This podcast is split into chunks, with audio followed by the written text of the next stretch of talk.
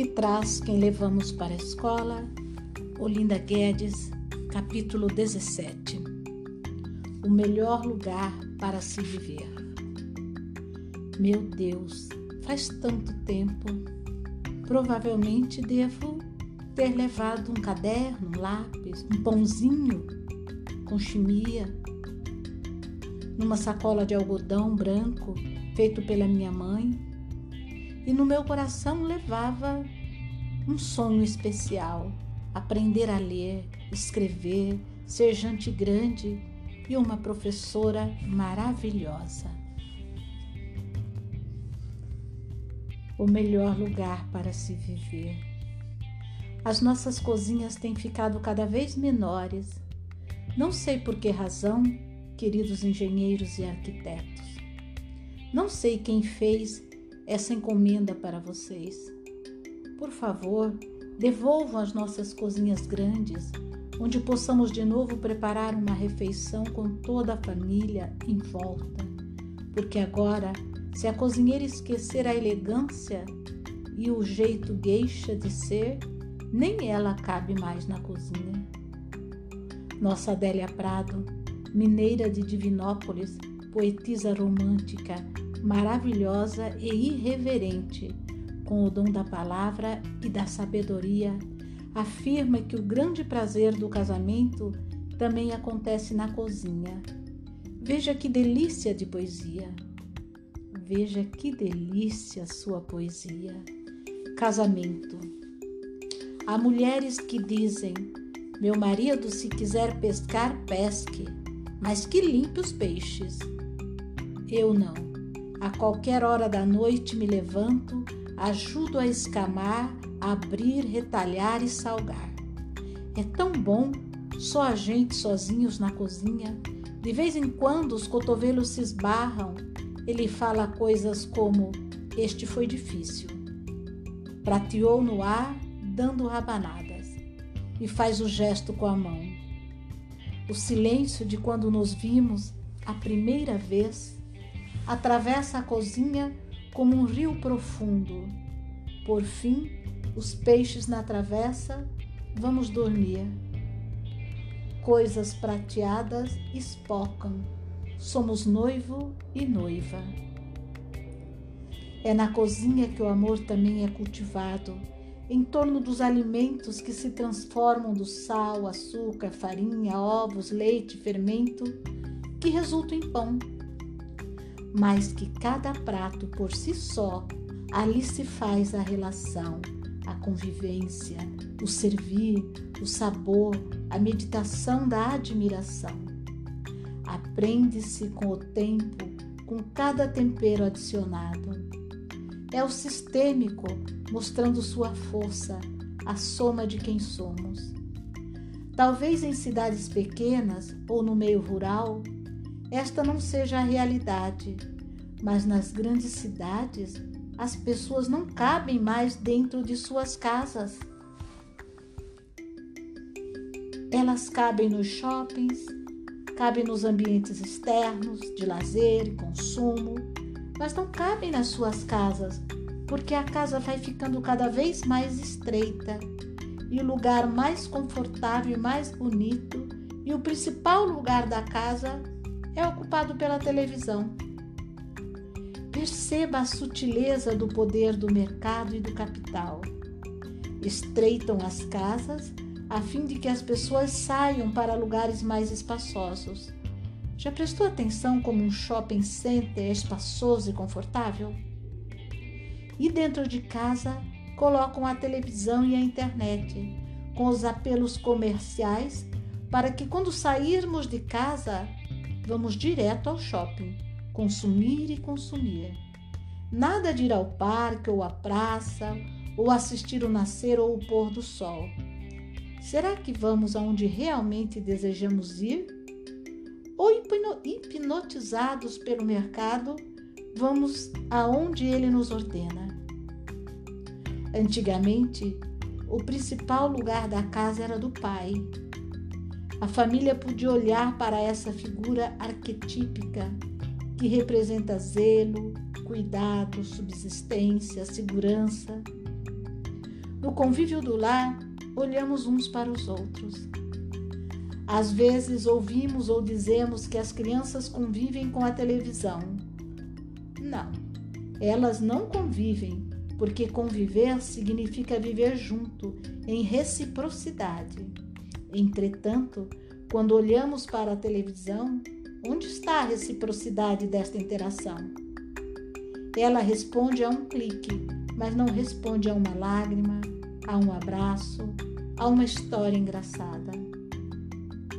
A inclusão também se faz através do diálogo. Eu ouço você, você me ouve. Eu me importo com você, você se importa comigo. Todos podem crescer porque nos sentimos seguros. Porque as melhores histórias são as histórias da nossa família. Então, o principal local da casa precisa ser ocupado pelos pais. Numa casa onde as crianças se sentem reis e rainhas, o que são os pais? Eles perdem a majestade, eles se tornam escravos e servos dos filhos. Esses filhos vêm para a escola com uma necessidade imensa de limite. Por favor, me dê limite, por favor, me diga.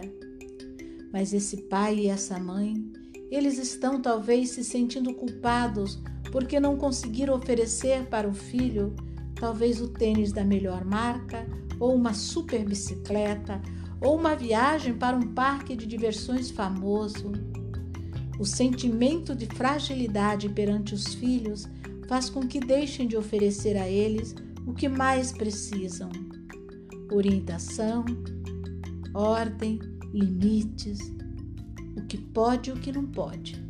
O sim torna-se um, um talvez e o não torna-se um sim. A criança torna-se insegura e desorientada. Muitas vezes pode mostrar sua dor através da agressividade ou da indiferença. A condição do, do consumismo e de colocar em primeiro lugar os bens materiais faz com que não estejamos vendo uns aos outros, porque quando vemos uns aos outros, pensamos: estou lhe dando o meu melhor, meu maior, meu amor, o meu afeto, estou lhe provendo do melhor que eu posso. Então, meu querido filho, você vai poder se prover de tudo mais com todas as nossas bênçãos. Mas eu sou o seu pai, eu sou a sua mãe. Somos suficientes para você e podemos nos sentir em paz e certos na família onde estamos. Tem uma máxima que é uma lei também dos sistemas, que é a ordem. Quando estamos no avião, antes da decolagem, qual é a orientação sobre como comportar-se mediante situações de emergência. Coloque a máscara primeiro nas crianças, nos idosos e por último, se, se sobrar em você? É assim que ouvimos? Não, não é assim. Ouvimos: coloque a máscara primeiro em você, depois ajude crianças e idosos.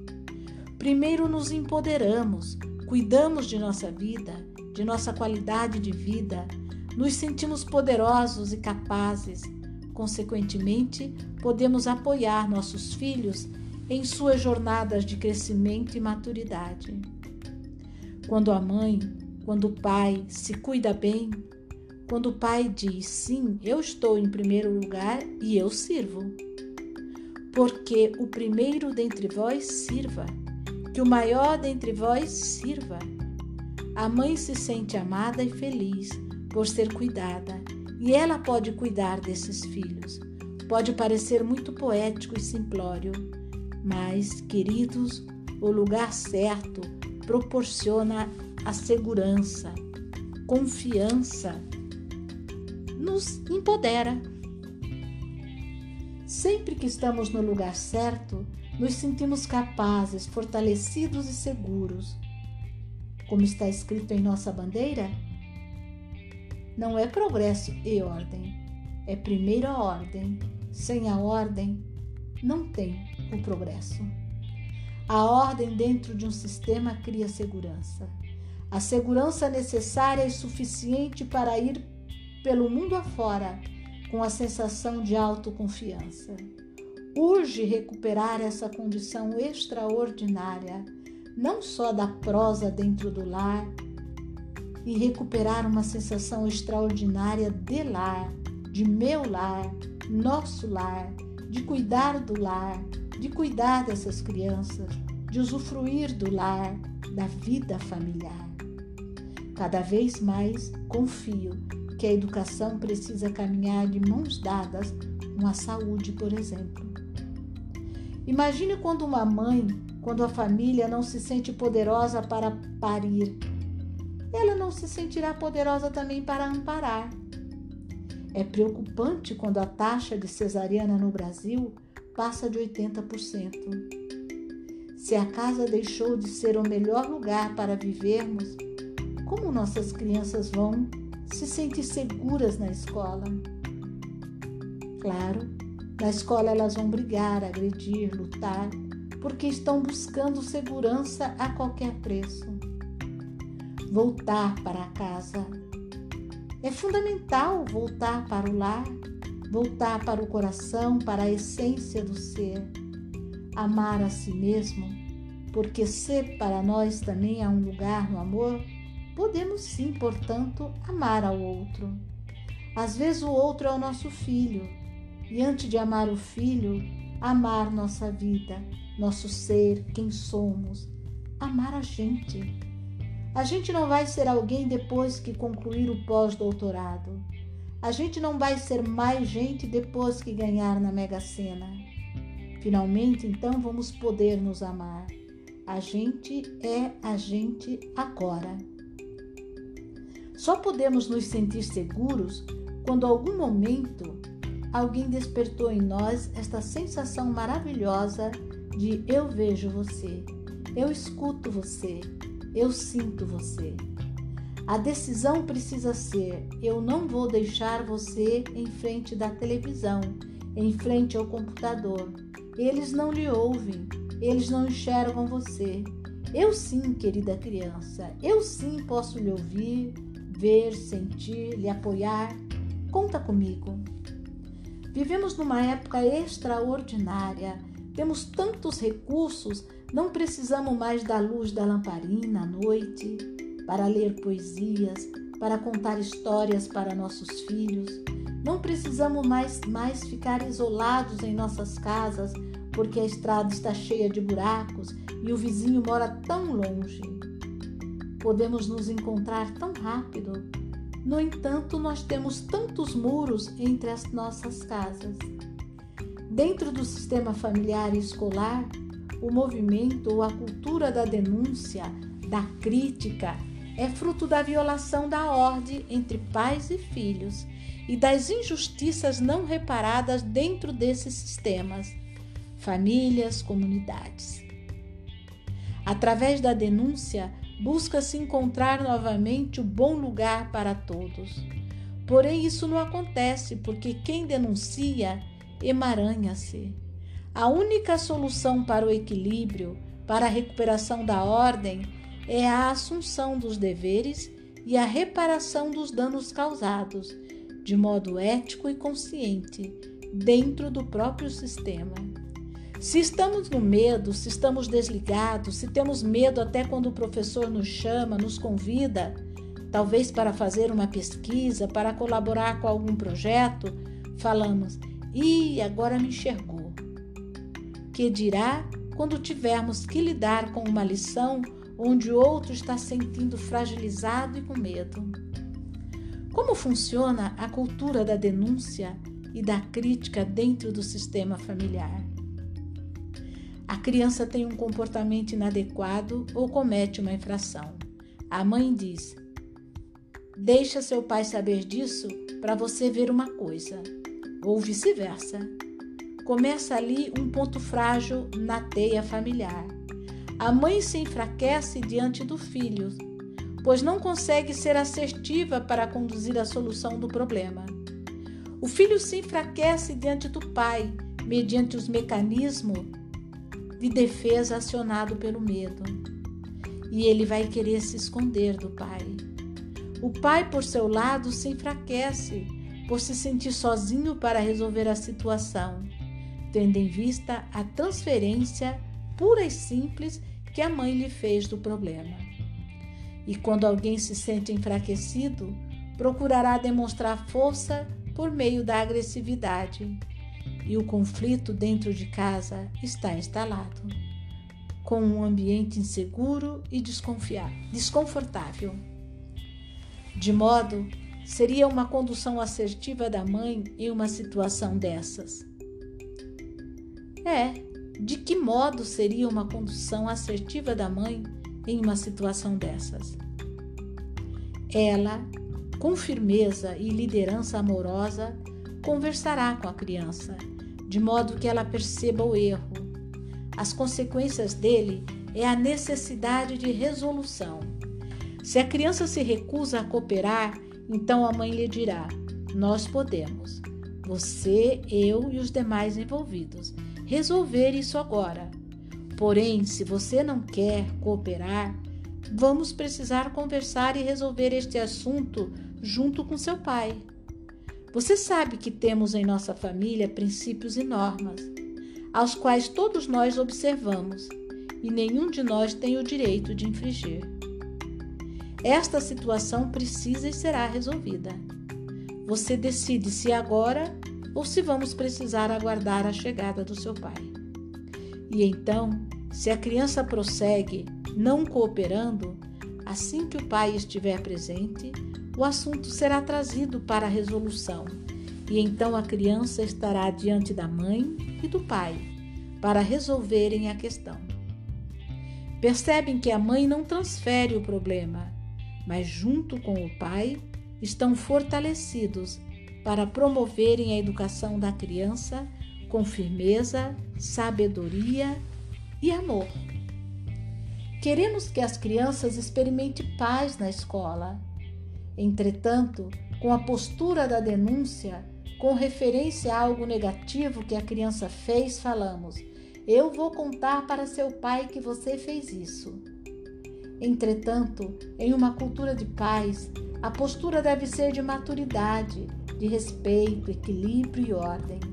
Se a criança tem um comportamento inadequado, do tipo bater em um coleguinha ou qualquer outro que não necessite imperativamente da presença de seus pais, a atitude de maturidade do professor, da professora, do adulto que está com essas crianças no momento será de: eu não vou contar para seu pai que você fez isso. E procederá à conciliação entre as crianças. Caso a situação necessite da presença dos pais, então a atitude será: você irá dizer aos seus pais que tem uma pendência sua aqui na escola e que eles precisam vir ajudar a resolver. E lhes dirá tudo o que perguntarem, e eu os espero aqui. Caso a criança omita a situação e não chame seus pais, Somente então a escola entrará em contato direto com a família. E diante de um comportamento assertivo da criança, a postura será: seus pais ficarão muito orgulhosos de saber que você fez isso.